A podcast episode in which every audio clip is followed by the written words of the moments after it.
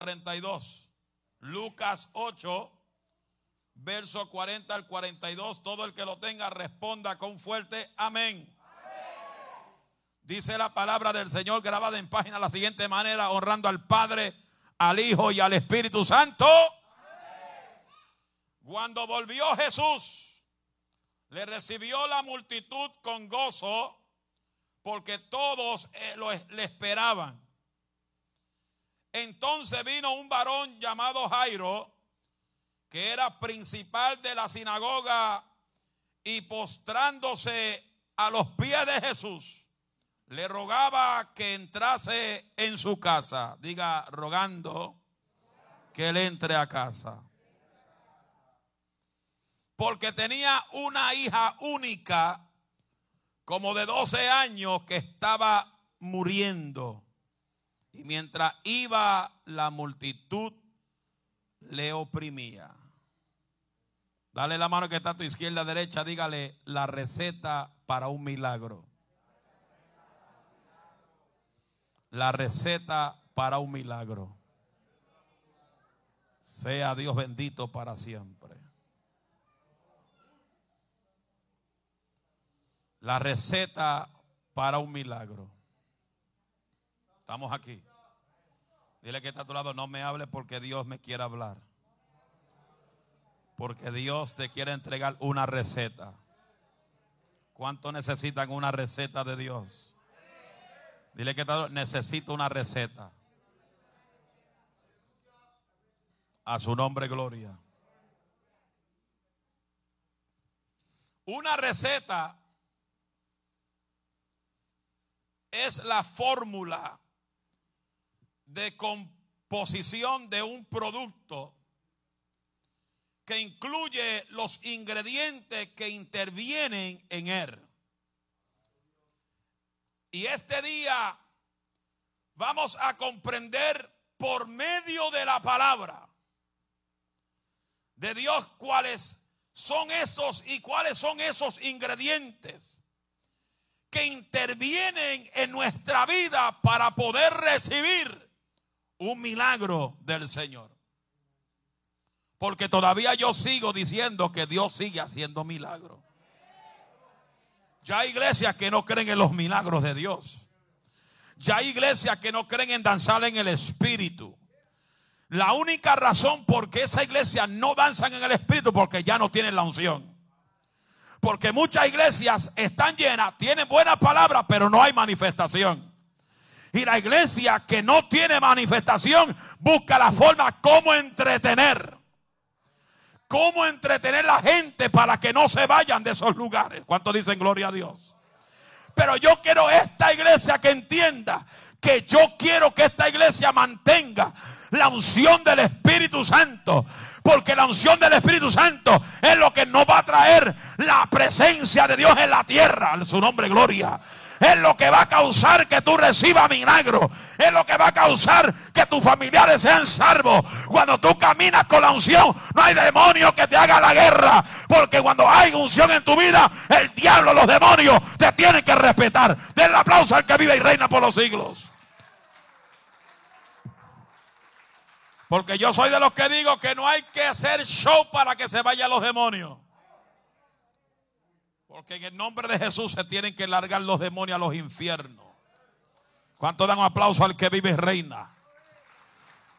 Aleluya.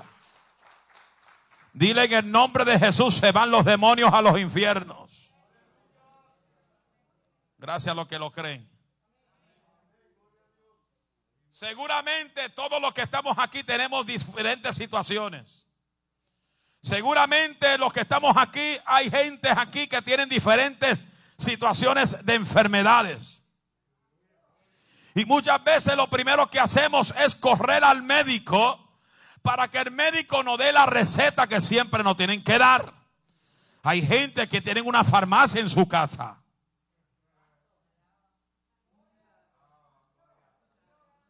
Y hay que tener, eh, hay que tener nosotros tenemos que cuidar nuestra vida. Porque somos templo del Espíritu Santo. Y hay gente que no cree en los médicos, pero Dios hizo los médicos. Dios hizo la ciencia. ¿Para qué? Para advertirnos, para que nos cuidemos. Nos advierte si hay una situación media rara en el cuerpo. ¿Estamos aquí todavía? Por eso cada año el hombre es responsable de irse al médico a hacerse un físico. La mujer también. ¿Estamos aquí? Pero tenemos que entender que a pesar de que Dios hizo la ciencia, tenemos al Dios que es un médico por excelencia. Yo por años he predicado en diferentes lugares y lo más que he visto es Dios sanando gente, sanando gente de cáncer, sanando gente, aleluya, de cualquier tipo de enfermedad, creando muelas donde no hay muelas, platificando muelas con oro, plata y diamante. Alma mía, alaba la gloria de Jehová. Manos creciendo, piernas creciendo, gente, aleluya, enderezándose, aleluya, que están torcidos, gente soltando muletas, gente soltando andadores, gente soltando silla de ruedas. Alma mía, alaba a Dios. Lo que me falta ver es que Dios levante un muerto frente de mis ojos, porque ya lo he visto todo. He visto el ciego ver, he visto el sordo escuchar, porque todavía yo creo que hay un Dios que hace milagros. Todo el que crea que todavía el sana, diga gloria a Dios. Y si tú lo crees, ¿por qué te quejas tanto?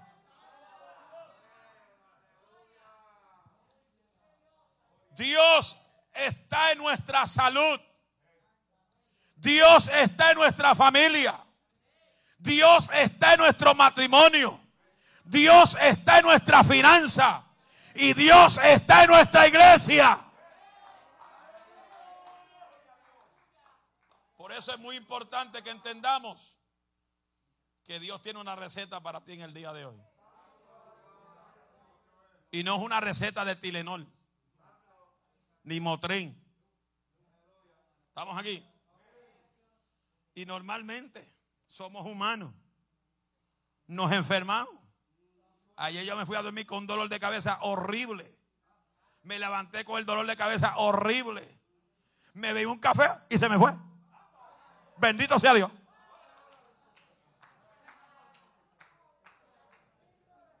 Porque tengo fe y también bebo café.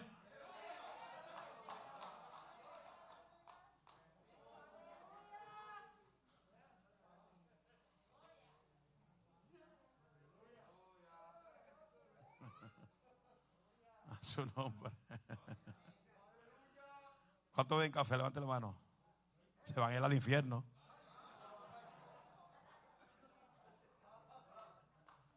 Por ahí, por ahí hay gente loca que dice que ve café se va a ir al infierno. Sí, gente loca que hasta si, si se pone Nike se van al infierno. Si se afeita se van al infierno. Si se, si se deja la barba se van al infierno. Todo es infierno. Y eso es lo más santo que hay. Tienen el cielo ganado. Se fueron. Por eso tenemos que entender que el Dios que tú y yo servimos puede ser cualquier cosa a tu favor. Por eso la Biblia dice, para el que cree, algunas cosas son posibles. ¿Cómo?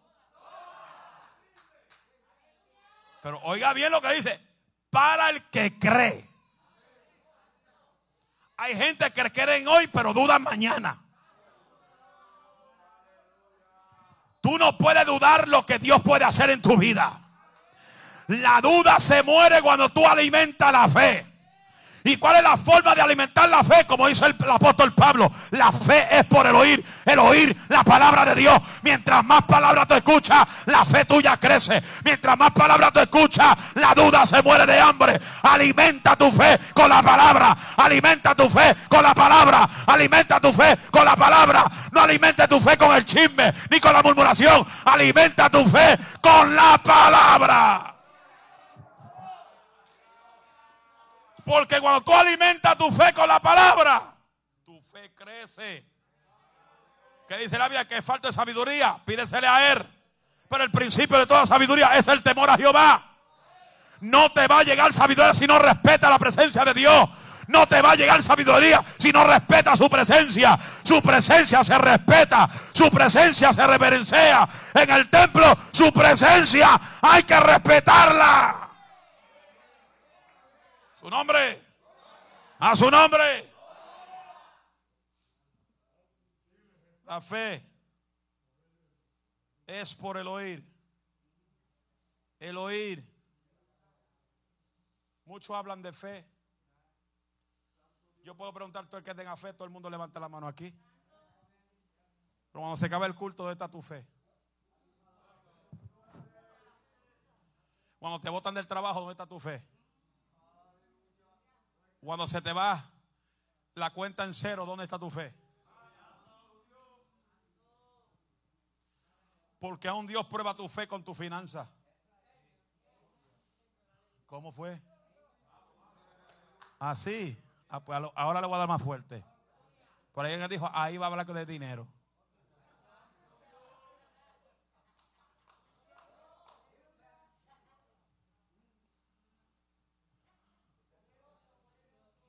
Tu fe va a ser probada hasta por tu finanza.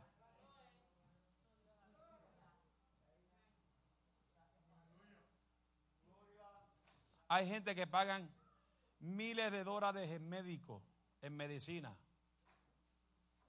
Y nunca diezman, nunca en ofrenda. Por eso que lo pagan con la medicina. Porque el que no diezma y ofrenda está bajo maldición, dice la Biblia. Y la dice que está doblemente maldecido. Que tiene chincha y garrapatas encima. Se leyó el mensaje. ¿Y qué pasa? Que hay otros que como la esposa diezma, yo dice, ah, pues tú diezma, yo no diezmo.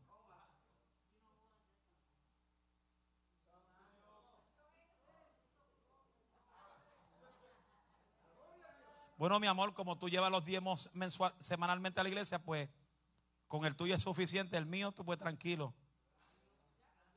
Yo me quedo con él. Y por eso que pagan más medicina, pagan más girel, paga más luz, se le rompe el mofle, se le vacía la goma, se le mete una tuerca en la goma y a la goma se le mete la tuerca como la tuerca la tiene yo también. Se fueron. Y hay gente que no creen en diezmar tampoco. ¿Y qué dice la Biblia? Cuando tú tienes fe, tú le das a Dios lo que le pertenece. ¿Estamos aquí? ¿Estamos aquí? Dile que está a tu lado. Te están hablando.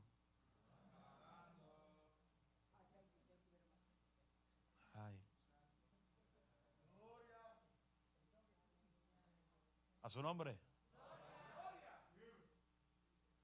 Y ese texto lo cita cualquier persona. Hebreo 11.1. Es pues la fe, la certeza, lo que se espera, la convicción de lo que no se ve. Pero cuando te llega la lucha, la prueba, ¿dónde está tu fe?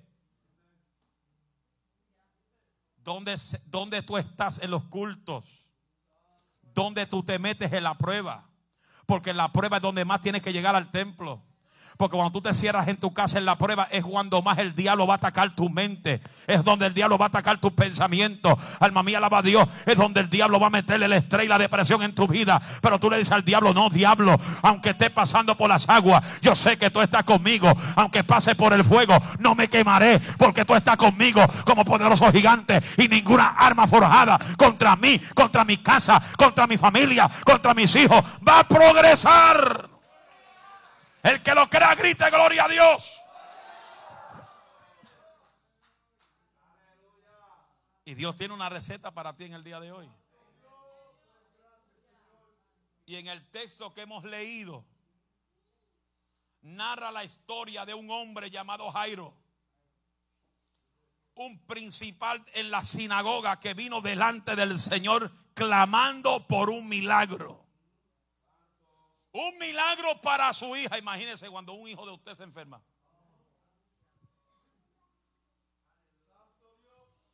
Aquí hay una persona que está sentada en este templo. Que cuando tenía como dos o tres años. No sé si era en mi caso, en la casa de la, de la mamá de ella. Se metió un plástico en la boca.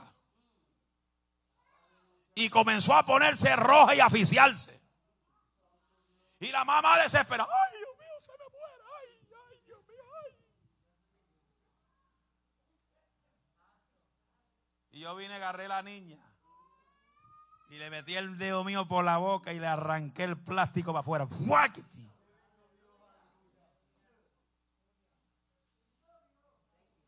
Y todavía está de pie el día de hoy.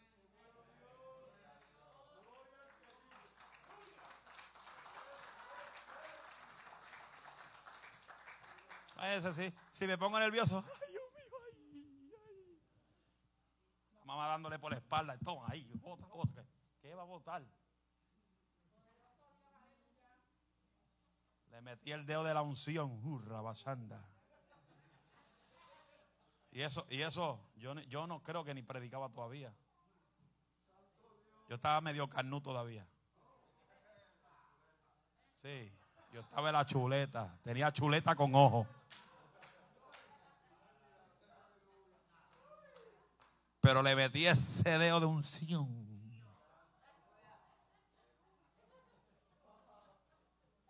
Y le saqué ese plástico. y está hoy todavía. Está de pie todavía. Y me llama su héroe. Soy su héroe porque le salvé la vida. Soy Mr. América.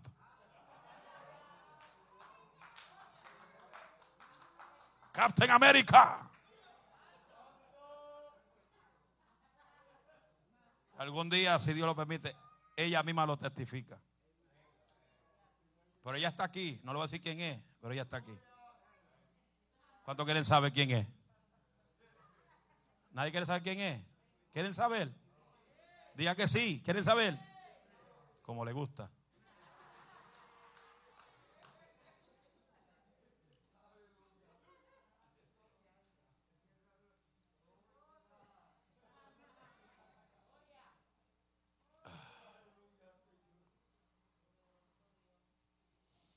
Qué pasa? Que cuando un niño se enferma, el padre se, desespera. Es normalmente que se desespere. Imagínate que su niño tenga la fiebre a 104, 105, 106. ¿Quién no se va a desesperar? Se desespera, se desespera uno. Por en medio del desesperamiento tenemos que mantener la calma. Se imagínese. Jairo fue donde Cristo Mira, ven, para casa, brother, te necesito. ¿Qué es lo que te pasa a ti? Despégate de toda esa gente, te necesito. Soy el príncipe de la sinagoga. Soy el meromero. Como dice el mexicano. Soy el grande de la sinagoga. Soy el principal. Y necesito que vengas a casa. Yo me imagino que Jehová le dijo, cógelo con take it easy, take it easy. Cógelo suave. Ella no, ella no, ella no muere, ella duerme, tranquilo. Y de momento, número uno, el primer elemento para una buena receta es cuando tú tienes una necesidad. No te dan receta si no tienes una necesidad. Y Jairo tenía una necesidad. Por eso verso 42 dice, porque tu hija, la única, como de esos 12 años, que estaba muriendo y la multitud estaba oprimiendo a Cristo. Él tenía una... ¿Cuántos tienen necesidades aquí? Uno, dos, tres, cuatro. Ay, la demás no tienen nada. Gloria a Dios, Padre. Yo tengo necesidad todos los días. ¿Sabe por qué día por qué? Porque necesito su presencia todos los días. Necesito sentir su fuego todos los días. Necesito sentir los rayos que siento de la cabeza hasta las puntas de los pies todos los días. Cuando no siento su presencia me preocupo. Y comienzo a decir, Espíritu Santo, ¿qué pasa? Ah, despiértate, échame leña, échame fuego. Quiero sentir tu gloria. Sacúdeme en la cama mientras duermo, sacúdeme en el trabajo. Que sienta la unción donde quiera que ando. Porque su presencia tiene que sentirse en la vida tuya todo el tiempo y cada día. No sé cómo hay gente que puede pasar el día y la semana sin sentir el gulú gulú de Dios. Yo no puedo. Yo cuando no siento ese calor que siento todos los días, yo dije, hey, where, where are you? ¿Qué es lo que pasa? Aquí estoy. Tengo que abrir la Biblia, tengo que poner una canción, pongo un coro de esos pentecostales para sacudirme en el espíritu. ¿Cuántos lo anhelan, lo, anhelan todos los días? Levanta la mano. ¿Cuántos lo anhelan todos los días? ¿Cuántos anhelan su presencia todos los días? ¿Cuántos lo anhelan? ¿Cuántos lo anhelan? ¿Cuántos lo anhelan? ¿Cuántos anhelan su presencia? ¿Cuántos lo anhelan en la casa? Alma mía, alaba a Dios. Cuánto anhelan su presencia en el trabajo. Cuánto anhelan su presencia en el carro. Alma mía, alaba a Dios. Que llegue el día que te tiene que estacionar porque la presencia te está quemando en el carro. Alma mía, alaba a Dios. Si cae el fuego en el carro, estacionate y deja que el fuego fluya. Deja que el fuego te queme. Deja que el fuego te llene. Deja que el fuego. Alma mía, alaba a Dios. Levanta un grito de gloria a Dios.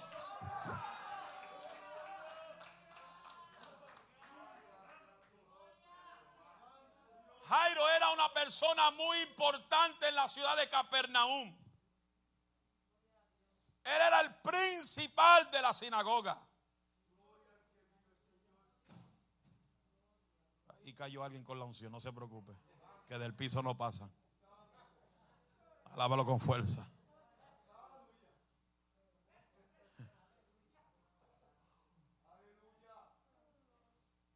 Pero podemos comprender que en él había una gran necesidad por ver a su hija sana y restaurada.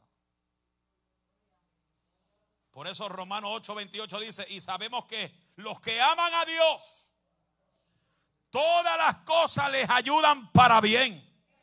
Esto es lo que conforme a su propósito son llamados. Toda cosa que pasa a tu vida es porque Él lo permite. Nada se mueve en la tierra sin el permiso del Eterno. Cada hoja que tiene que caerse en el, en el tiempo del invierno tiene que pedirle permiso al Eterno. Me puedo caer ahora y si él dice no, no se puede caer. Él comienza, primero cambien los colores. Quiero ver rojo, quiero ver amarillo, quiero ver verdecito claro, quiero ver un azulito en, en, en, en las, se me fue. Bendito sea la gloria de Dios. En las hojas, alma mía, alaba su gloria. Y cuando esos, esos árboles se ven tan diferentes, tan nítidos, eh, cuando está llegando el invierno, comienzan a cambiar de color. Se va a lo ver verde y comienza rojo y amarillo. Qué lindo se ve un árbol de diferentes colores. Pero cuando Él le da la orden, comiencen las hojas a caer. Las hojas comienzan a caer y comienzan a secarse. ¿Por qué? Porque se salió donde le daban los alimentos. Se cayó de donde le daban la vitamina. Se cayó donde le daban, aleluya, los ingredientes. Y se seca las hojas en la tierra. Por eso, cuando la hoja cae a la tierra, se seca. Porque no está pegado a donde le da los ingredientes. Por eso tú coges la hoja después que cae, se hace ceniza. Porque no está pegada al árbol que le da la receta. Se fueron. Por ahí hay gente escribiendo eso para un próximo mensaje. Escriba, escriba. Eso es una rema. Cuando la hoja se cae del árbol, se desconecta de la vitamina del árbol. Y por eso es que se pone brown, se pone fea, se pone crunchy. Y no como el Hershey. No como el, como el Captain Crunch. Alábalo con fuerza.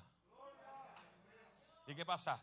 Que el árbol sabe la temporada que tiene que volver a crear más hojas. Y comienzan a salir. ¿Por qué? Porque el árbol le está dando la vitamina a las a las a los branch. Se dice rama. Rama, rama, rama, rama. A las ramas. Para que comiencen a salir las hojas. ¿Estamos aquí? Por eso Dios conoce tanto bien la naturaleza. Y Dios conoce tanto al hombre porque fue el creador del hombre. Y Dios conoce también a la mujer porque la mujer no fue creada del polvo de la tierra. El único que fue creado del polvo de la tierra fue el hombre. Pero la mujer ya estaba centralizada dentro del hombre, la costilla del hombre. Por eso es que las mujeres pueden parir con fuerza. Porque si Dios pone al hombre a parir, se muere en el parto. Alábalo con fuerza. Dios sacó la mujer de la costilla del hombre, de un hueso la creó. Dios pone al hombre a dormir. Cuéstate, Adán. Te va a dormir. Sleep. Y Adán ahí cayó patas arriba bajo la unción. Y Dios cogió su dedito y le abrió la piel.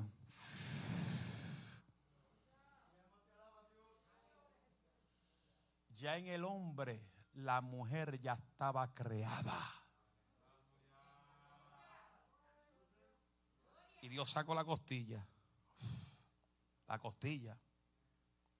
Que la dijo, le dijo al hombre que va a ser ayuda demonia. Así es. ¿Cómo? Idónea, ¿estás segura? ¿Y por qué hay tantas mujeres que están demoniadas? Si esto no es contigo, no te preocupes. Le sacó la costilla. Y ahí salió la mujer. Levante los hombres que tienen la mujer más linda del mundo. La mía es la más linda, déjese de aguaje.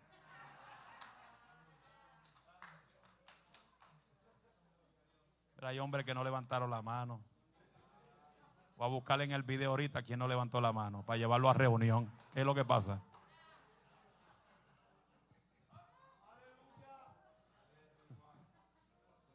igual, hay que chequear por qué la mujer de no es la mejor del mundo. Pero la gente se, acostumbra. Ay, Dios mío, lo tiro. Allá arriba lo tiro. Allá, acá abajo no digan nada, quiero escuchar. Lo tiro. Que sí.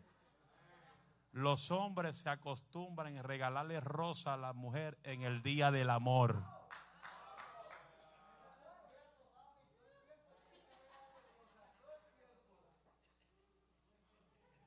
Y durante la semana, durante del año se olvidan de ella, no hay rosita.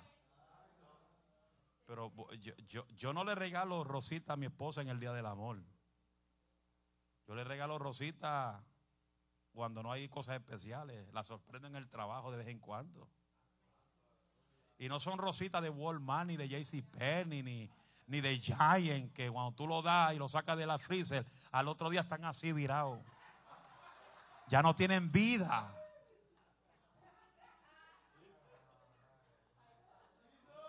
Usted va a buscar una rosa de Giant.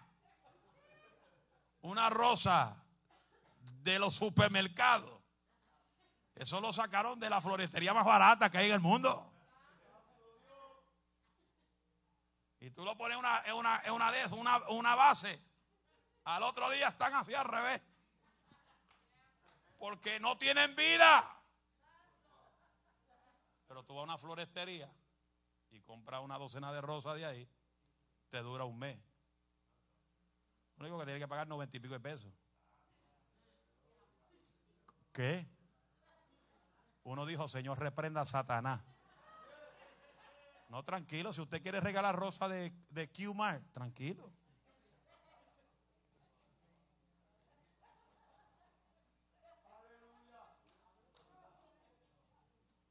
Y más si son eh, Rosa de Dollar Tree. Que eso sí, saliendo de Dollar Tree se mueren.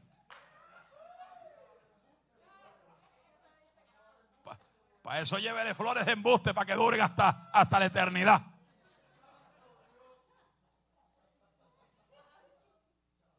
Eh, a, mi esposa yo le, mando, yo le mando flores al trabajo, así la agarro de sorpresa, cuando menos lo espere. ¿Sabe qué dicen las trabajadoras? ¿Qué te hizo tu marido? Porque la tendencia de todo que cuando tú regalas una rosa es porque le hiciste algo a tu esposa. ¿Qué te hizo? ¿Te maltrató? ¿Te metió un puño? ¿Qué te hizo?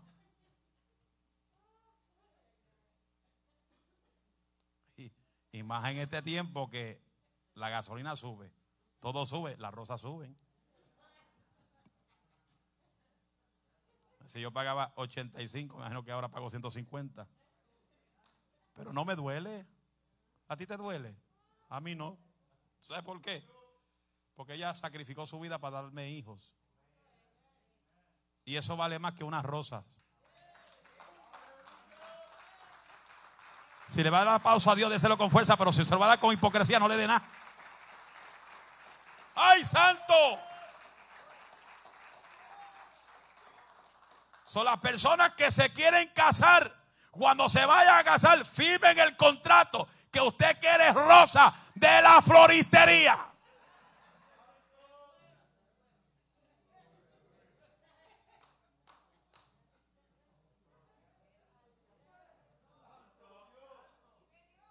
¿Cuántos gritan amén allá arriba? ahí están activos allá arriba. Acá, está, acá abajo tan serio acá.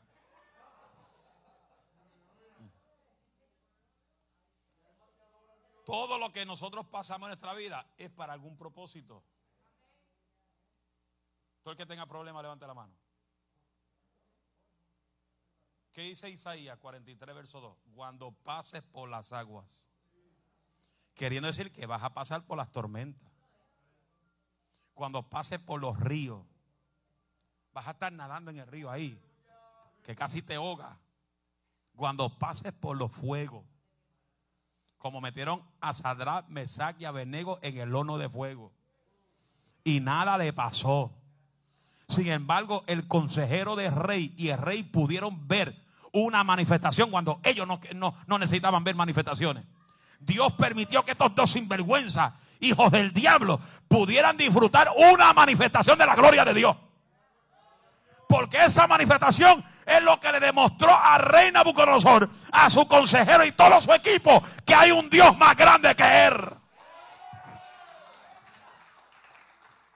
Y lo lindo de esto es que cuando miraban adentro del horno, el consejero dijo, oye, pero eran tres los que echamos. Y lo echamos atado con sus manos, atado por los pies, amarrado pero hoy estoy viendo que están danzando bajo el medio del fuego y no le está haciendo daño. Pero rey, yo veo un cuarto y el cuarto es semejante a hijo de los dioses, queriendo decir que en la tormenta y en el fuego se va a meter la chequina de Jehová, se va a meter el poder. Habrá siete personas que se pongan de pie y digan, Él está conmigo. Él se va a meter en tu problema. Él se va a meter en el fuego. Él se va a meter en el foso de los leones. Y nada, nada, nada, nada te dañará. Den el aplauso al que vive y reina.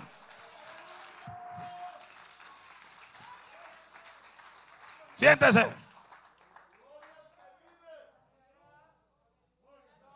Ellos danzaban en medio del fuego. Yo canto en el gozo yo canto en la prueba, yo canto en el dolor, aunque el chamuco no quiera. Ve, los mexicanos le dicen chamuco al diablo, le cambian el nombre porque le tienen miedo al diablo. A su nombre. Eso no es acá, eso allá en Sinaloa, allá con el Chapo.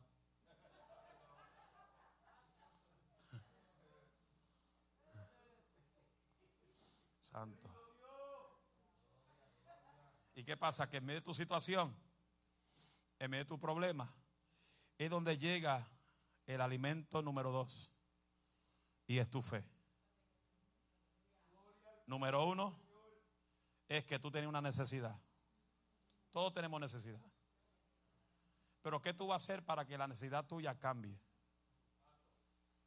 Porque podemos llorar, podemos gemir, pero hay gente que en medio del lloro y el gemido no hacen nada. No hay acción.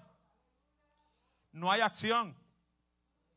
Y por eso el segundo elemento y la receta que Dios te entrega en el de hoy es que tiene que alimentar y aumentar tu fe. Lucas 8:41 dice, entonces vino un varón llamado Jairo, que era principal de la sinagoga, y postrándose a los pies de Jesús, le rogaba que entrase en su casa. ¿Sabe lo que es rogar? Postrarte ante el maestro.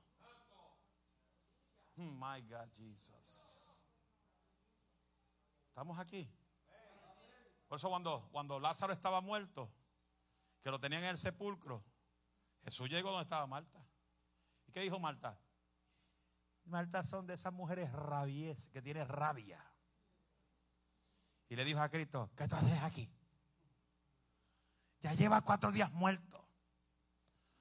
Ya lleva cuatro días. Eso apesta, eso huele mar.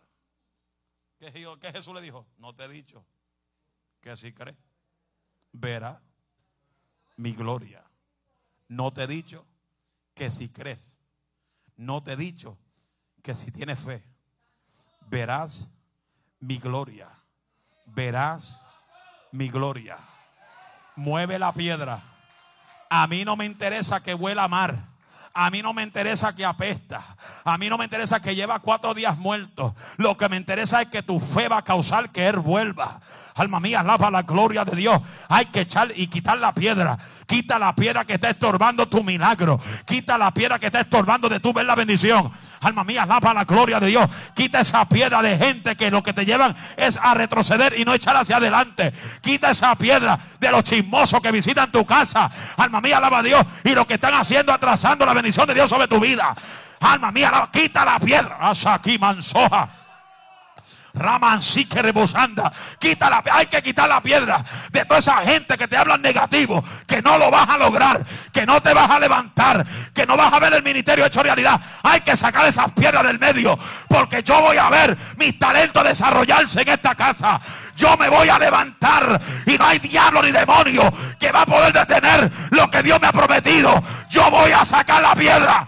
Yo voy a sacar la piedra. Yo voy a sacar la piedra. Y voy a ver mi milagro hecho realidad.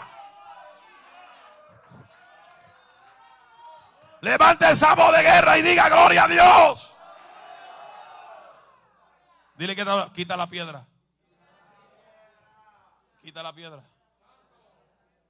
Si hay gente que son piedras que visitan tu casa, hablar del hermano, quítalo de tu casa, sácalo, bótalo, bótalo para afuera. Enseguida que día te mencionen un hermano, fuera. Lárgate para afuera. Mi casa no es casa de chisme. Mi casa no es casa de bochinche. Mi casa no es casa de hablar mal del pastor y de la pastora. Mi casa se habla de Dios. Y si no se habla de Dios, para afuera.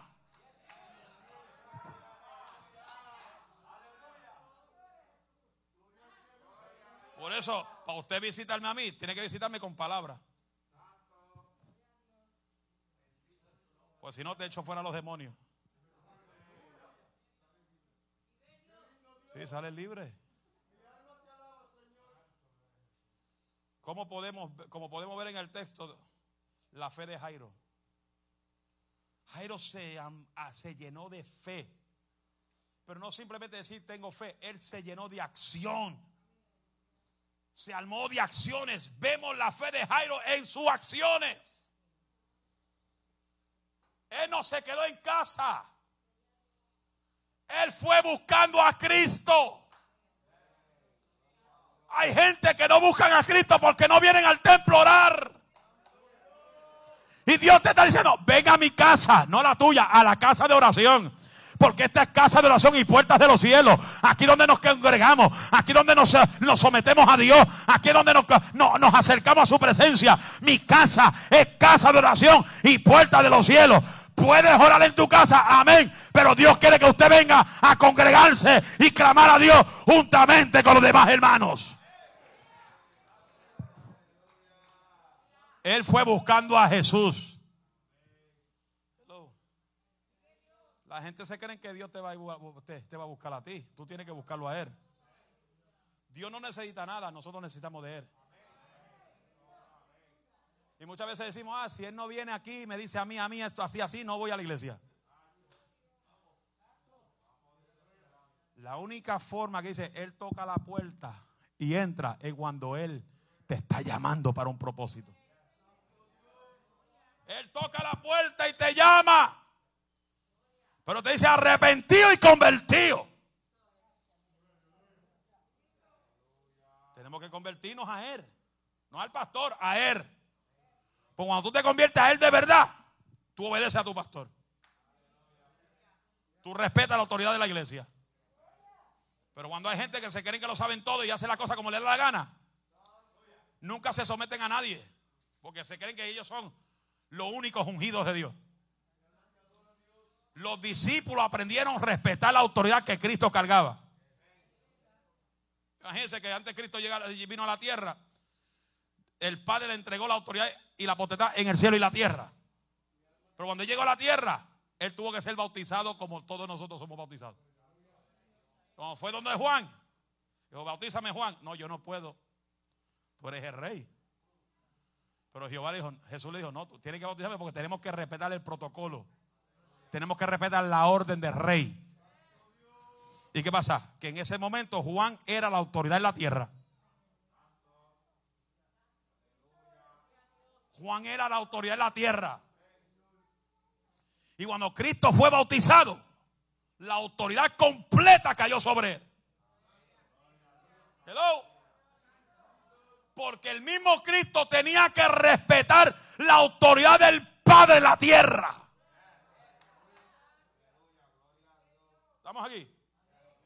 ¿Eso qué tuvo que pasar? Él tuvo que ser bautizado por Juan. Y entonces cuando fue bautizado dice la Biblia que descendió del cielo en forma de paloma el Espíritu Santo. Y ahí Dios, Dios, no se quedó Dios no se quedó tranquilo ahí.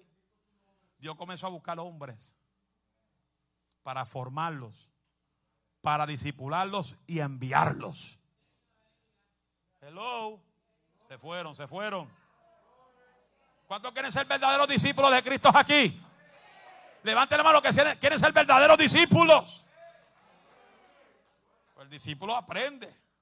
El discípulo se deja enseñar. El discípulo no hace la cosa como a él le da la gana. Sino que aprende lo que es la directriz del Padre Celestial. Porque tú no puedes apoderarte del poder sin que el pastor te, le delegue, te delegue la autoridad. No como dice esa gente, no, Dios me dio el poder a mí, embuste.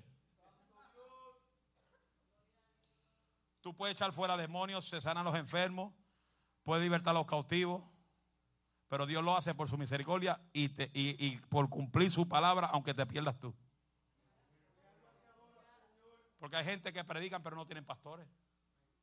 Gente que predica y no se someten a un pastor. Sale cuando le da la gana. Se fueron. Dame seguir el mensaje porque hay dos otros que se, se transformaron en limón. ¿Estamos aquí? Cuando tú aprendes lo que es la autoridad del pastor, tú no haces nada que ofenda al pastor.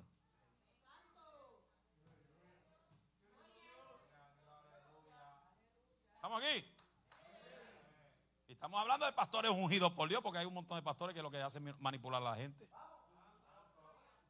Lo tienen bajo, bajo, bajo una oposición psicológica espiritual.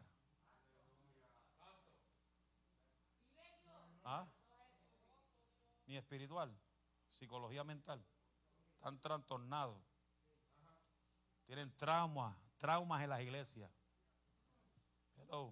Y yo he ido a sitios que hay gente que han, estado en trauma con pastores que usan la Biblia para manipularlos a ellos. Si te va, te cae el juicio de Jehová. Embuste.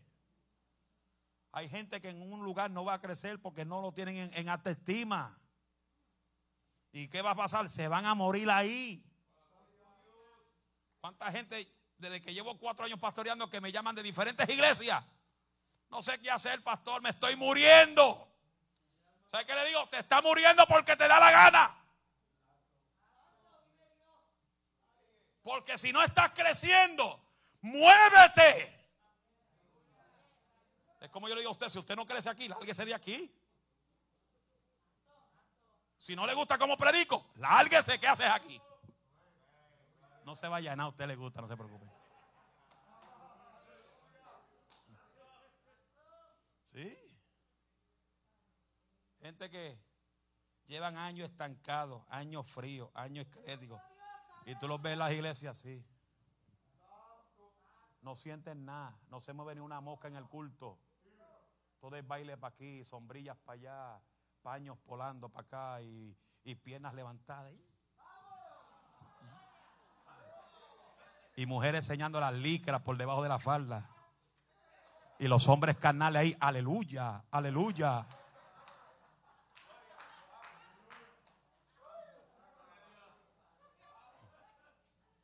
Sí, hermano. Yo creo en la vergüenza y el pudor de Dios. ¿Qué dice la Biblia? Vístase con pudor y con vergüenza.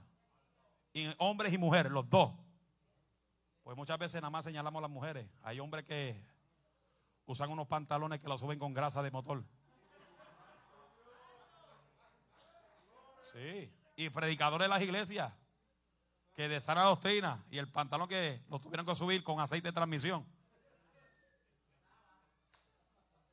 Y después se sientan en los altares enseñando el mundo completo. Una falta de respeto a la presencia de Dios. Yo creo que hay que vestirse con vergüenza. Y los únicos que pueden saber tu cuerpo es tu esposa o tu esposo. Hello. Se fueron. La Biblia dice, vístase con vergüenza y con pudor. Pero no te dice qué, qué tipo de ropa tú tienes que usar. Porque si vamos, si vamos a las culturas, porque a veces la gente usa en el texto.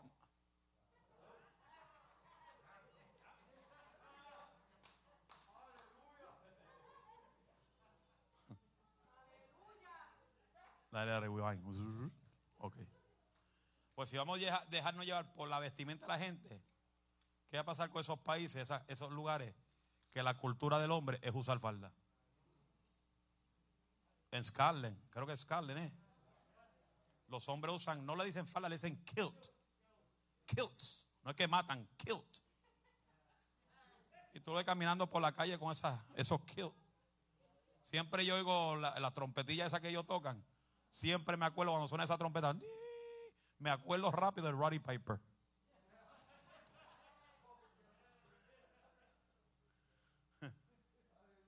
Por esos hombres se van para el infierno porque esa es su forma de cultura. No. Hay otros lugares que no usan ropa. Las Amazonas no usan ropa. Las hermanas con el pecho por fuera. Es si Dios te manda para allá a ministrar.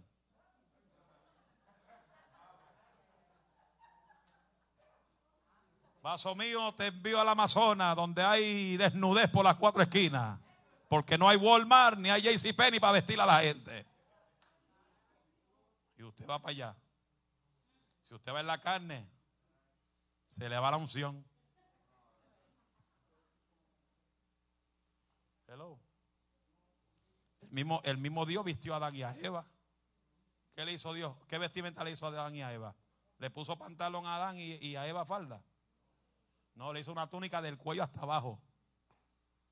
Porque ahí no había Wrangler ni, ni DKNY ni Guess. Ahí no había nada de ropa. Dios los cubrió. Dios los cubrió de la, del cuello hasta abajo, cubriendo su vergüenza y, su, y, que se vistan con pudor. Pero imagínese todo el mundo andando con saco de papa por ahí.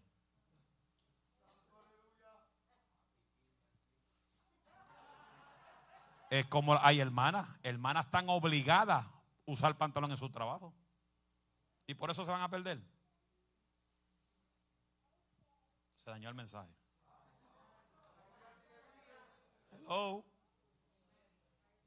¿Estamos aquí?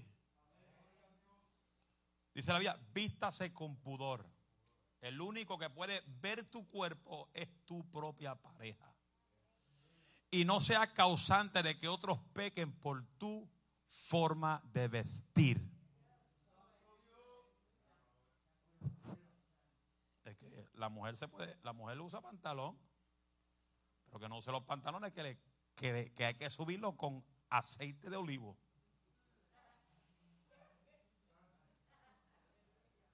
Hello.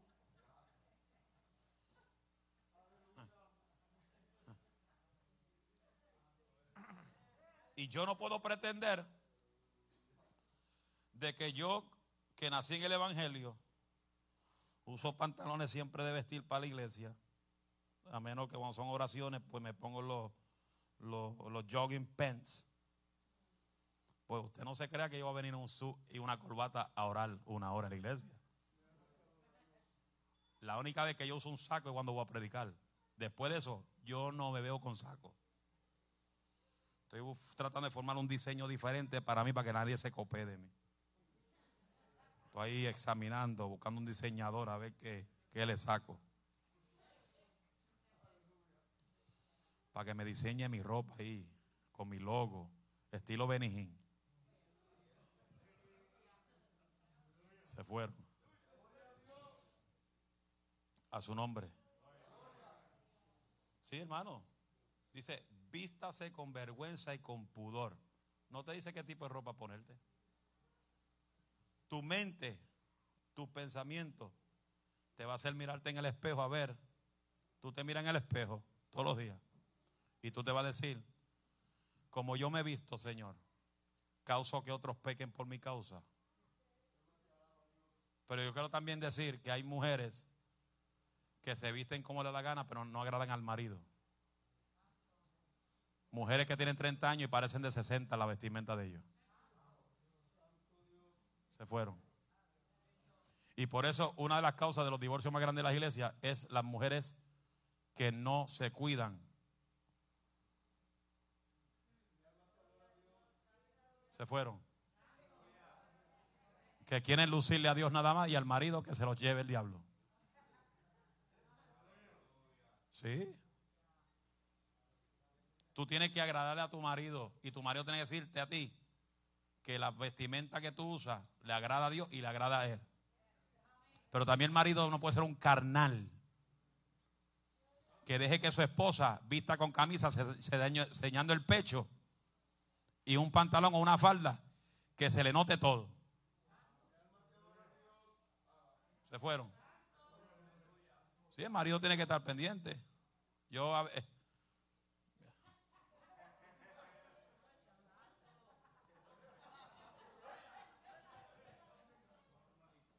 Normalito. Yo a veces, mi esposa se pone una falda y yo la miro. Mm, está heavy, duty, funky, wow. Pero yo creo que no la puedo usar para la iglesia. Ella se la quita, ella no pelea. Se la quita. La manda para atrás para Amazon. ¿Por qué? Porque yo no voy a permitir que por causa de ella alguien peque, que se le vaya los ojos y parezcan viscos. No, yo tengo que cuidar lo que Dios me da. Los hombres tan serios.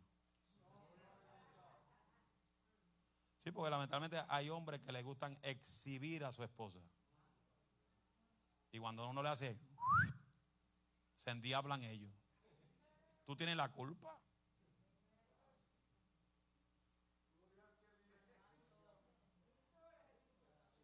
Ay, se da. Ay, Dios mío, qué silencio. Dios mío. Voy a decir como mi papá decía, siento la alabanza en los tobillos. Dile que te lo contigo, no te preocupes.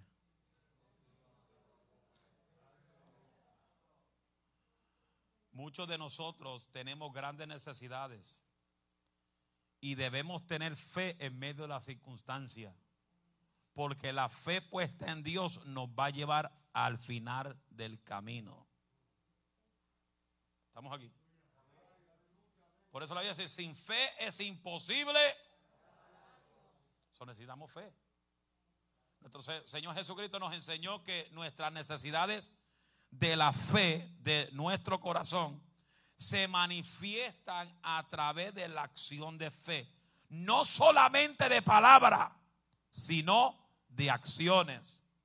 Lucas 11:9 dice, yo os digo, pedid y se os dará. Buscad y hallaréis. Llamad y se os abrirá. Tenemos que también tener en claro que nuestra fe tiene que estar enfocada en Dios. Por eso me encanta lo que dice Lucas 11, verso 20. Dice, Jesús dijo, tened fe en Dios. Y le dirá a ese monte, quítate y échate al mal, pero no dudares en tu corazón. Y será hecho lo que tú dices. pero tiene que tener fe. Marcos 11, 22, 23 dice, respondió Jesús, le dijo, tened fe en Dios, porque de cierto os digo que cualquiera que dijere a este monte, quítate y échate al mar, y no dudare en tu corazón, si no creyere que será hecho lo que dices, lo que diga, lo será hecho. Tu fe, nuestra fe, tiene que estar centralizada en Dios y no en los hombres, porque los hombres te van a fallar. Por eso la Biblia dice, maldito el hombre que confía en otro hombre. Porque tarde o temprano el hombre siempre se tribula contigo. Y cuando se tribule contigo, va a sacar todo lo que tú dices. Por eso yo me desahogo con Dios. Me desahogo con Dios. Cuando tengo un problema, le hablo a Él. Cuando necesito un booster, tengo a dos personas que yo llamo. ¿Quieren saber? Dos ministros que yo llamo. Número uno es Tony Brene. Y número dos es el pastor Jesús Lemo. Son los únicos dos que yo llamo cuando necesito un consejo o una palabra. Hello. ¿Estamos aquí? Eso son los que yo llamo. Y las jalones de oreja que me dio mi papá. Pues mira que me agarraba. si usted supiera. Si usted supiera los jalones de oreja que me daba, aún siendo, aún siendo yo pastor. En los cuatro años de pastorado. Decía, ven a casa que te tengo que decir algo. Y cuando ese dedito hacía así, eh, las rodillas hacían tiqui, Porque hermano, para tú sentarte al lado del viejo, cuando él te va a corregir en algo, tiembla hasta el más espiritual. La cosa es cuando te abre los ojos bien grandes. Que esos ojos se, abrían bien grandes. Y la parte blanca se tornaba en rojo. Yo dije, Padre, en tu mano encomiendo mi espíritu. O ese viejo tenía revelación de Dios. Y ese manto está aquí. Ese manto está aquí. Por eso, por eso si usted va a hablar, y lo voy a decir bien sincero, si usted va a hablar, vamos a seguir el legado no lo diga de palabra. Seguir el legado es, es vivir lo que nos enseñó. Repito, seguir su legado es vivir lo que Él nos enseñó. ¿Y qué fue lo primero que nos enseñó por 32 años y medio aquí? Dígamelo, los que están aquí. Fuerte. Grítalo, Sami, porque aquí abajo no quieren gritarlo. Dígalo, Sami. Orar. Ay, vamos a seguir el legado. ¿Y dónde está en la oración? Eso es seguir el legado. Seguir las pisadas de él. ¿Qué dijo Timoteo? El que quiere seguir en pos de mí. Jesús dijo, el que quiere seguir en pos de mí, ser a sí mismo. Tome su cruz cada día y sígueme. ¿Estamos aquí? ¿Qué dice la Biblia? Sed imitadores de mí. ¿Quién lo dijo? Pablo. Como yo soy imitador de Cristo. Ahora, para tú seguir el, legado, imitar a mi papá, tienes que seguir una vida de oración, una vida de búsqueda de la Biblia y una vida de congregarte.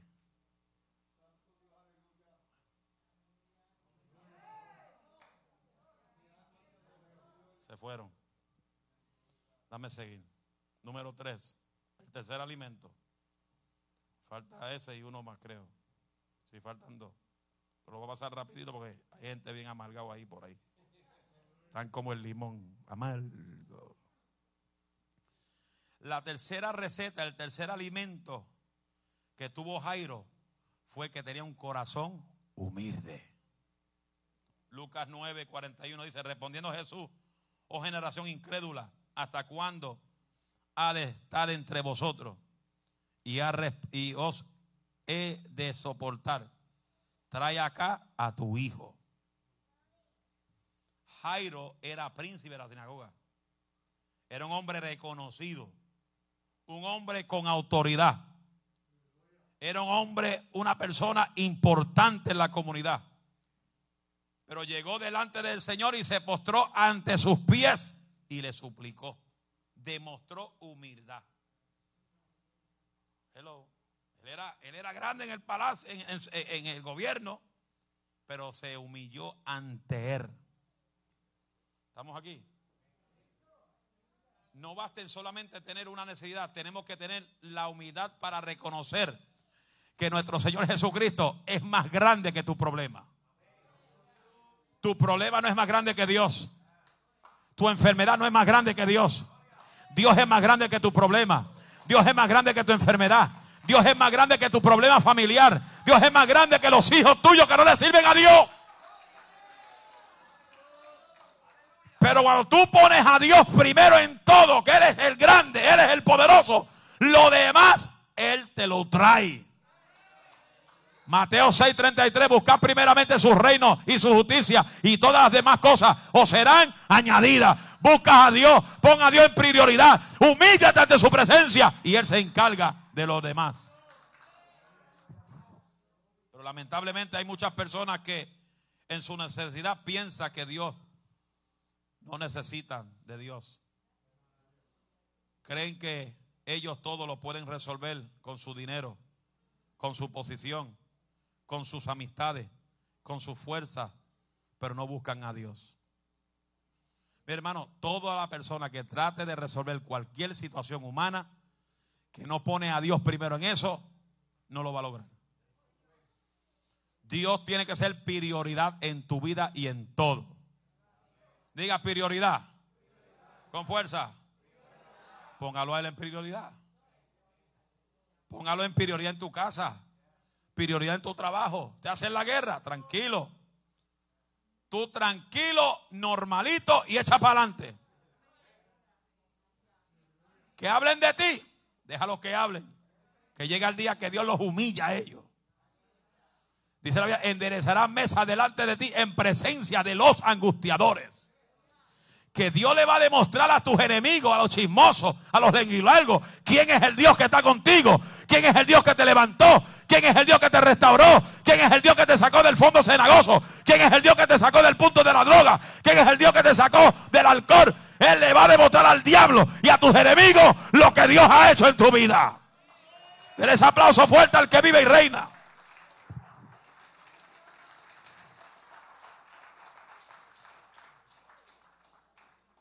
Bienaventurados aquellos que en su necesidad, a igual que Jairo, con un corazón humilde y quebrantado, buscando del Señor, reconoce que el, único que lo puede hacer todo es el Señor.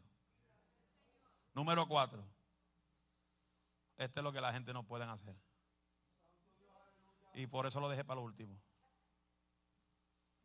La receta número cuatro, el cuarto elemento para tu ver tu milagro, es la paciencia.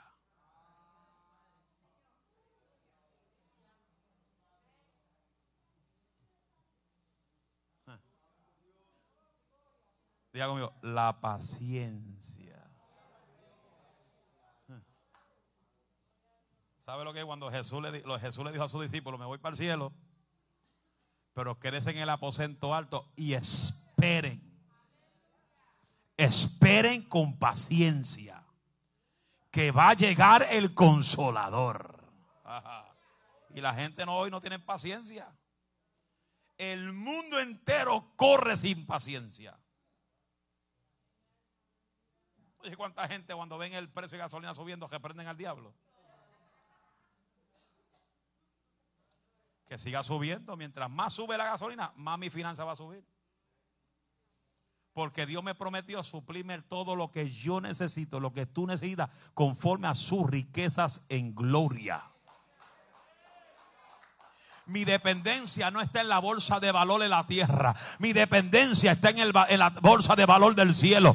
Ese banco celestial que nunca quiebra. Ese banco celestial que nunca se va en bancarrota. Alma mía, alaba la gloria de Dios. Cuando yo le doy a Dios lo que le pertenece y ayudo a los pobres, yo le presto a Dios. Y Dios me va a ver. Dios me va a mirar. Eh, aleluya. El corazón humilde y la paciencia que yo tengo. Y me va a bendecir a su tiempo. Cuando yo viajaba en los aeropuertos, yo tengo en mi lista de el número de lifetime travel de ¿cómo decirlo en, en español? Mi récord de todos mis viajes por la línea United Airlines. Yo he viajado con, por medio de esas líneas aéreas en los últimos, en, bueno, en todos los viajes en el ministerio, 900 mil, 900, 945 mil millas en el aire. A mí me queda poquito a llegar al millón, pero ustedes no me dejan llegar al millón. Porque cuando llego al millón voy a coger muchas cosas gratis. Déjeme llegar al millón. Llegar al millón son como como 30 viejas en avión. Aunque sea yo voy y vengo, ahí me voy y me vengo. Un día me monto en el avión, vuelo y regreso al otro día. Así, así lo hago, por lo menos. ¿Me van a dejar? Escucha, Adelina ya sacudió la cabeza allá atrás. Esa Adelina no quiere que yo salga a ningún lado. Dios mío, Adelina está tremenda. Ya cuando dijo, déjame. No se preocupe que yo no voy a viajar mucho. Yo estoy esperando que Dios levante profetas aquí, evangelistas aquí, para mandarlo a donde yo predicaba. Y eso lo vamos a ver. Aquí Dios va a levantar jóvenes como predicador. Aquí Dios va a traer hombres de Dios que los vamos a lanzar a seguir ganando almas para el reino.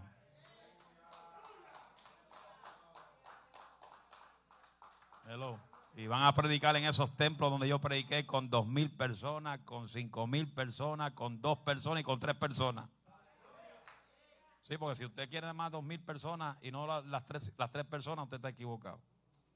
Usted tiene que predicar con mil igual y con tres igual. Eh, y yo aprendí eso cuando una vez me invitaron a predicar la pastora Celia Ruiz, que ya está descansando en la presencia de Dios, que estaba ahí en la cuarta me invitó a dar una campaña de, tres días. Y el primer día yo estaba yo, la pastora y un matrimonio. Soy yo comenzando el ministerio. Y yo me rodillo en el altar y estoy frustrado. Estoy, mi hermano, se me metió una frustración. Y yo dije orando, Señor, ¿para qué vine aquí a predicarle a dos gatos?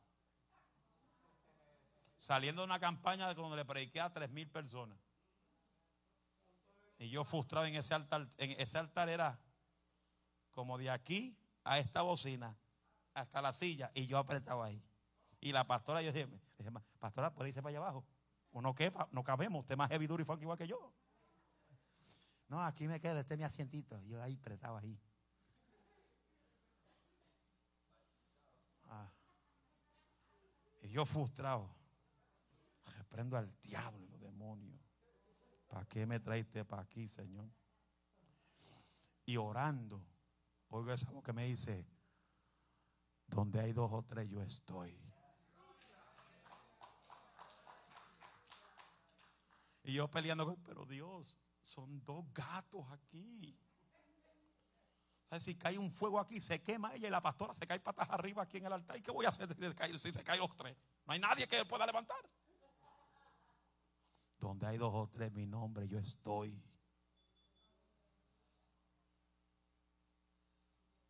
Antes de yo comenzar a predicar, yo tuve que pedirle perdón a, la pastora y a los dos, el matrimonio que estaba ahí. Y rompo a predicar, y predicando medio desanimado, y la Biblia dice, pero cuando cae ese rayo del cielo, que te endereza, ay, ay, ay, recibí una revelación de una carta que tenía debajo del escritorio la mujer. Y cuando veo esa carta, Dios me abre la carta en la visión. Estoy así mirando la Biblia, pero veo la carta eh, completa. Y comienzo a leer la carta. Y Dios me muestra una carta y estoy leyendo la carta. Veo la carta y la carta tiene esta fecha y dice estas palabras. Estaban en proceso de divorcio, pero dice el Señor que no hay divorcio. Y cuando leo, cuando leo el nombre de la carta, la mujer que está sentada frente de mí comienza a llorar. El hombre que está al lado de acá comienza a llorar porque estaban los dos juntos pero separados. Y Dios me dice, dile a los dos que esa carta de divorcio se rompe en el nombre de Jesús. No hay divorcio porque hay ministerio pastoral en ustedes. Fueron a la casa porque la casa de ellos era en el segundo piso de la iglesia.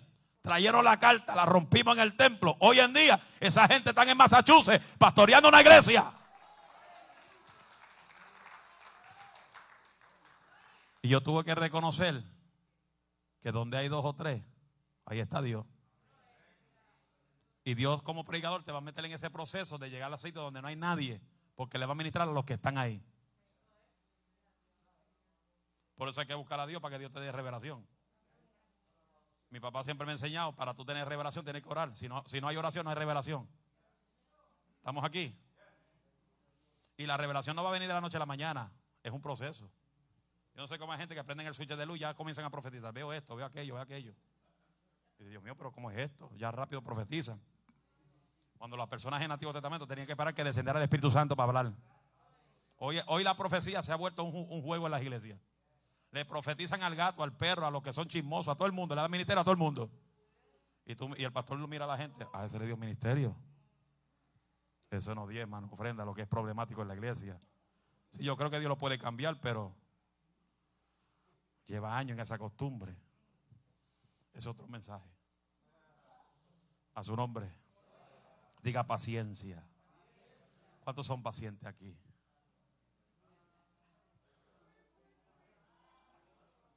¿Y, qué pasa? Que cuando yo salía, que me llegó lo que iba a decir, que ahorita se me olvidó y me llegó otra vez. Pero no se preocupe, yo tengo ese problema, hacer las cosas. No es que padezco de olvido, es que llega y se va y vuelve y regresa, y tú sabes. Y yo iba a Los Ángeles, California, y yo cuando voy a los, aeropuertos me pongo los audífonos, porque yo siempre llevo a los aeropuertos de 4 a 5 de la mañana siempre. Los pastores se, endiablaban conmigo porque yo cogía el primer vuelo saliendo de la ciudad de ellos para casa. Y los vuelos primeros eran de 4 a 5 de la mañana. ellos se tenían que despertar temprano. Y yo iba caminando tranquilo oyendo las canciones más favoritas mías y, había una fila detrás de mí y yo tranquilo. Bueno, mi mamá sabe que yo camino pasito tuntum. Yo no, yo no soy una persona que camino ajorado. A mí se puede caer el mundo en el lado mío y yo sigo tranquilo, normalito. Y me viene un muchacho y me hace, y yo me quito, yes sir, muévete. Camina más rápido que se me va el avión. Yo digo, ok. Go. Y él a las millas, tranquilo.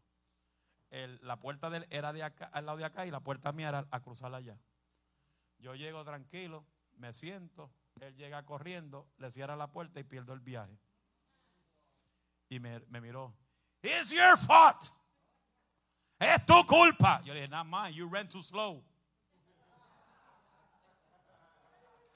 You ran too slow, corriste muy lento. Cuando me voy a montar en el avión le digo, see you later. Adiós.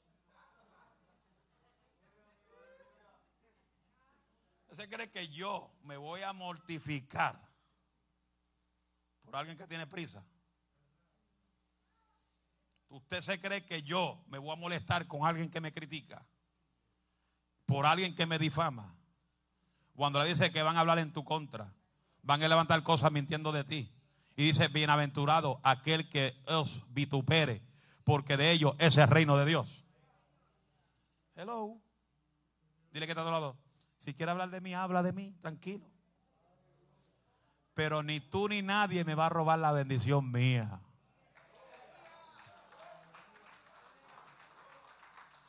Porque yo voy a haber hecho realidad lo que Dios me habló y voy a esperar con paciencia lo que Dios me prometió y lo que Él me prometió lo voy a ver, lo voy a ver, lo voy a ver. Y, Jairo estaba con paciencia esperando, aleluya, que Dios hiciera un milagro. ¿Y qué pasó? Que cuando Jesús llegó a la casa de Jairo,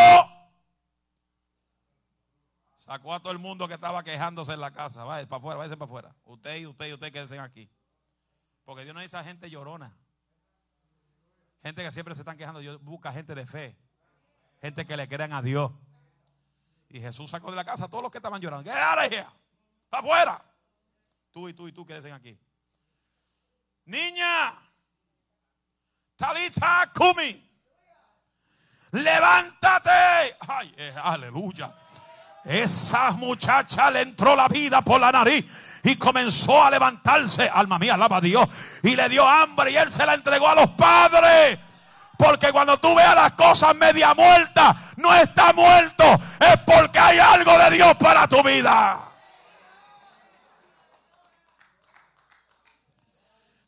Podría decir que estas palabras, creer sin temer, significa paciencia. Esperar confiado que pase lo que pase, el Señor llegará y hará un milagro.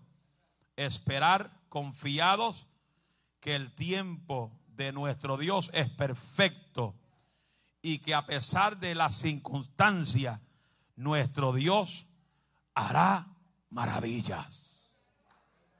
Levanta la mano y diga, Él va a hacer maravilla. Póngase de pie, diga, Él va a hacer maravilla. Dígalo, Él va a hacer maravilla hay un milagro para mí, Él va a hacer maravilla. Aleluya, aleluya. Lo que Él te prometió lo vamos a ver porque Él va a hacer maravilla. Vamos, grítelo, Él va a hacer maravilla. Dígalo, dígalo, Él va a hacer maravilla. Y si tú lo crees, deme un grito de amén. Ese grito tiene artritis. Si lo crees, deme un grito de amén. Todavía Dios va a hacer maravilla. Llévate esa palabra para tu casa y ponla en acción en tu vida. Para que vea que llegará el tiempo donde el Cristo de la gloria va a ser un milagro en tu vida. Padre, gracias por esta palabra. Recibe la gloria y la honra, porque tuya es toda gloria y toda honra en el nombre de Jesús. Amén, amén. Hago un llamado rápido para todo aquel que necesita Cristo. El milagro más grande no es que Dios desaparezca el cáncer. El milagro más grande no es que Dios desaparezca la diabetes. El milagro más grande no es que Dios sane tu migraña. El milagro más grande es que Dios transforme tu corazón. Y transforme tu corazón de piedra en carne. Jesús dijo, yo soy el camino, la verdad y la vida. Nadie podrá ir al Padre sino a través de Jesús. Y la Biblia dice, el que negara a Cristo aquí en la tierra será negado ante el Padre en el cielo. Habrá alguien que diga, yo quiero a Cristo. Habrá alguien que diga, yo quiero recibir a Jesús como Salvador. Quiero reconciliarme con el Señor. Habrá alguien que diga, yo quiero reconciliarme con Cristo. Hoy es tu día de salvación. Mañana puede ser muy tarde. La Biblia es clara. Esta palabra dice que en cualquier momento la muerte te puede sorprender. Si la muerte te sorprende, ¿dónde vas a abrir los ojos? Habrá alguien que diga, yo quiero a Cristo. Cuento cinco segundos. Uno, ¿quién quiere a Cristo? Dos, ¿quién quiere a Cristo? Tres, ¿quién quiere a Cristo? Cuatro, ¿quién quiere renovar el voto con el Señor? Cinco, ¿habrá alguien? Si no hay nadie, un aplauso al Señor.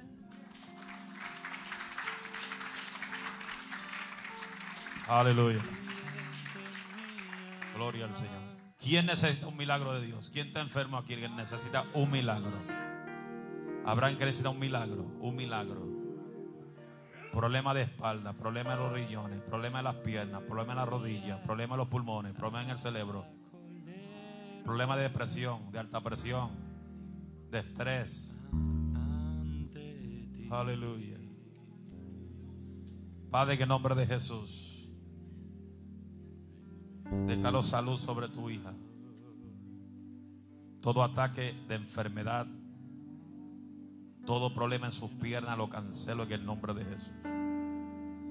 Arranca de raíz todo dolor. En el nombre de Jesús de Nazaret. Por tus llagas fuimos curados. Por tus llagas fuimos curados. Por tus llagas fuimos curados. Declaro salud. Sigue ayudándola a seguir adelante, Señor.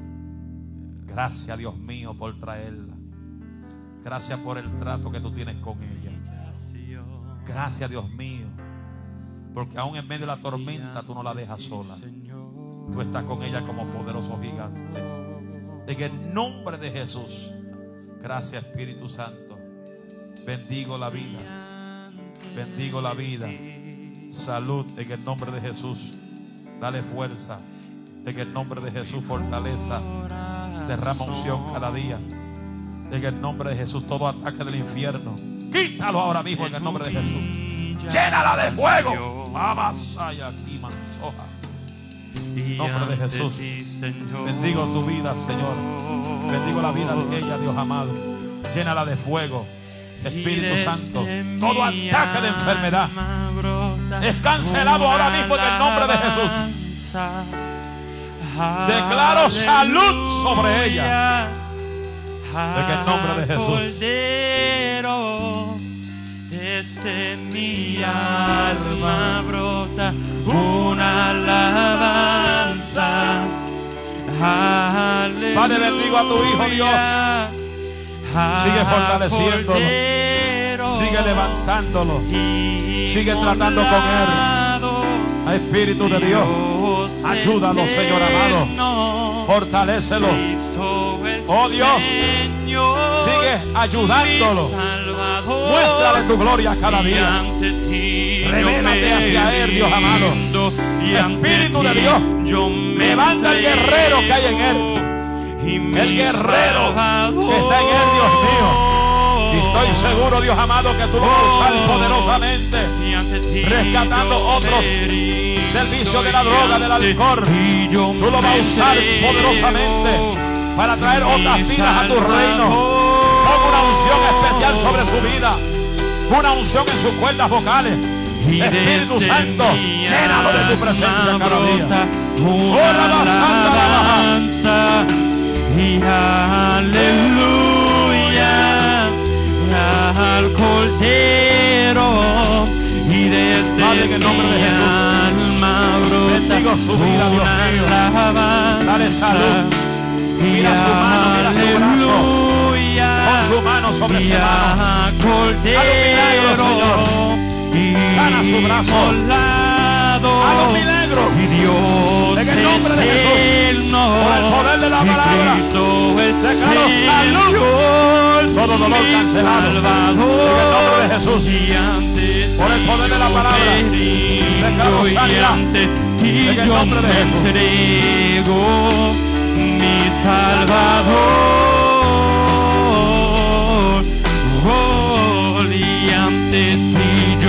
Y ante ti yo me entrego, mi Salvador. Oh. Padre, en el nombre de Jesús bendigo la vida de Alejo. Espíritu Santo, fortalécelo Dios. Dale fuerza, dale salud. Espíritu de Dios, Glorifícate en su vida. Glorifícate, Espíritu de Dios. Dale salud y fuerza. En el nombre de Jesús. Gracias, Espíritu de Dios. Ante ti yo me rindo. Ante ti yo me entrego. Y mi Salvador. Mi Salvador.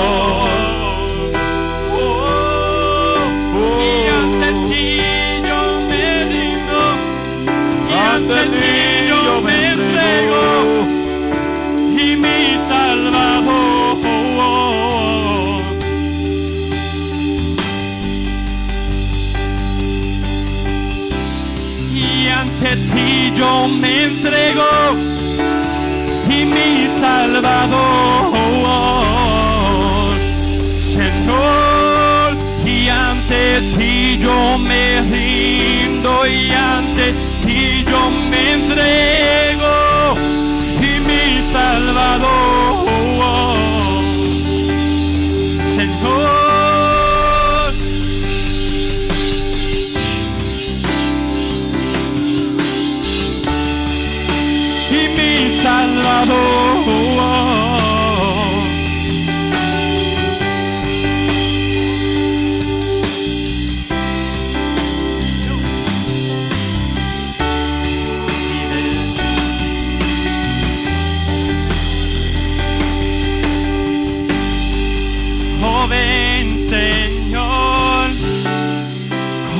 como dijiste, y derrama tu gloria, derrama tu gloria, joven Señor, ven como dijiste, y derrama tu gloria, y derrama tu gloria, joven Señor, ven como tú dijiste y derrama tu gloria, sal, y derrama, y derrama, y derrama, y derrama tu gloria, derrama tu gloria, derrama tu gloria, derrama tu gloria, derrama tu gloria, derrama saca, derrama tamalay.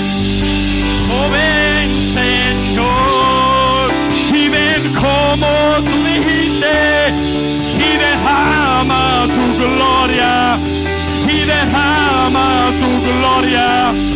Joven Señor, ven como tú dijiste, y derrama tu gloria, y derrama tu gloria, y derrama tu gloria, y derrama Levanta las manos. Y derrama tu gloria, y derrama tu gloria. Tú Ven, me Señor. amas como Padre, Padre, dale fuerza. como Glorifícate en su vida. como Aumentale la fe cada día, Señor. Hazle sentir que no está solo. tú me buscas y No para solo.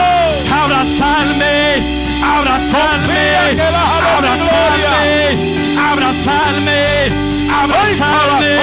Señor, abrázame, Señor, abrázame, Señor, abrázame, Señor, abrázame, Señor, abrázame.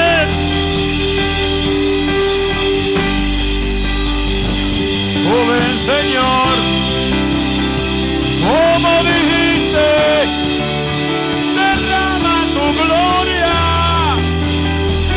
derrama tu gloria.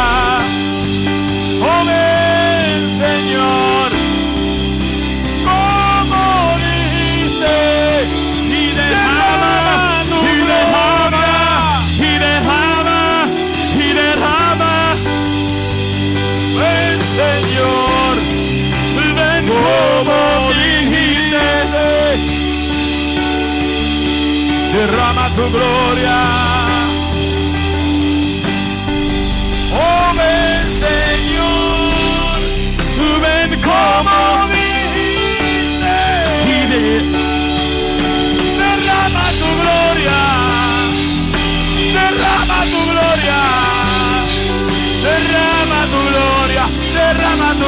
Gloria, derrama tu gloria, derrama tu gloria.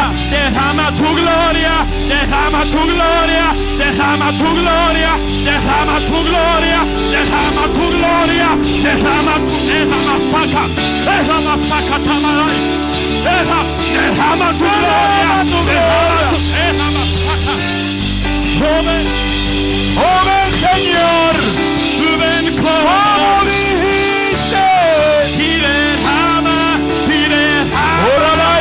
derrama, y derrama,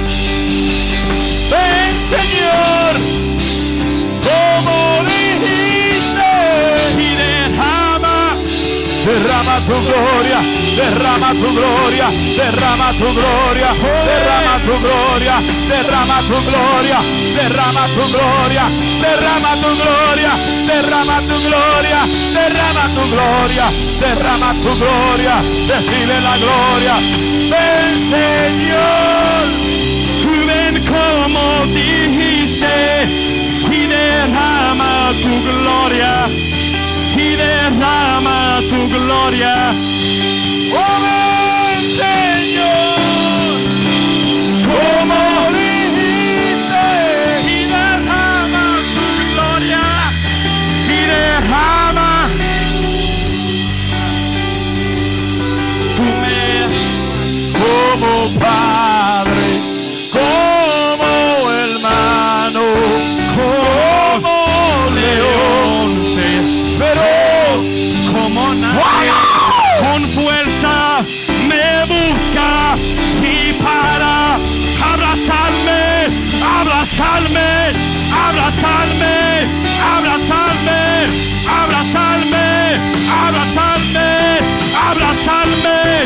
abrazarme, como tú dijiste Señor, abrazarme, abrazarme. Recibe, recibe fuerza, Señor, recibe fuerza. como No estás sola, no estás sola. You are not alone. You are not alone. y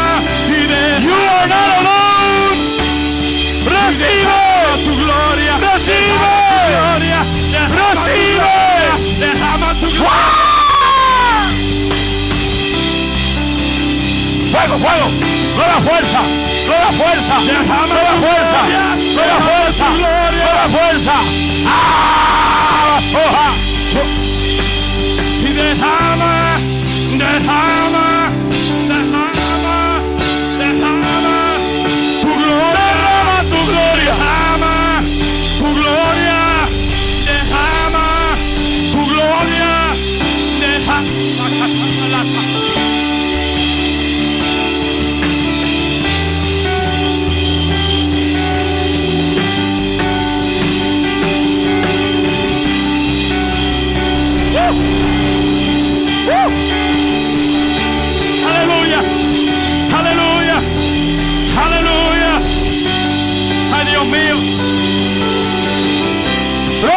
Recibe, la llenura del Espíritu.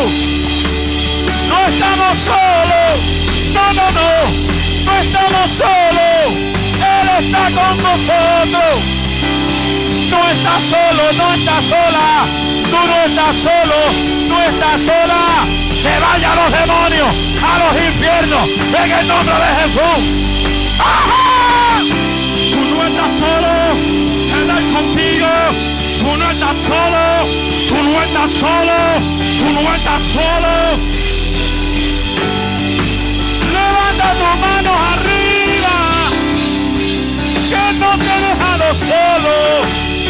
Él está contigo. Oh, ven, Oh, ven, Señor. Señor. ven como tú dijiste y derrama tu gloria. Derrama tu y gloria. derrama tu gloria. Canta Bercia. Oh, ven, Oh, ven, Señor, Señor. ven como Como tú dijiste dijiste. y derrama tu gloria. ¿Cuántos pueden levantar las manos? Dale gloria al Señor. Gloria, Levanta tu mano dale gracias al Señor. Tu gloria, Dele gracias a Dios por el milagro. derrama tu gloria. Gracias, Señor, por la bendición sobre tu vida. Tu gloria. Dele gracias a la presencia del Eterno.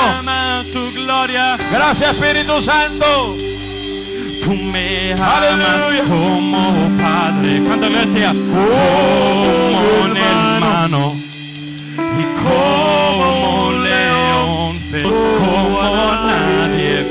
Con fuerza. Dios bendiga a los que están a través de Facebook, a través de YouTube. para La bendición de Dios sobre su vida. Tú me envuelves en tu amor. Oh, ven, Señor.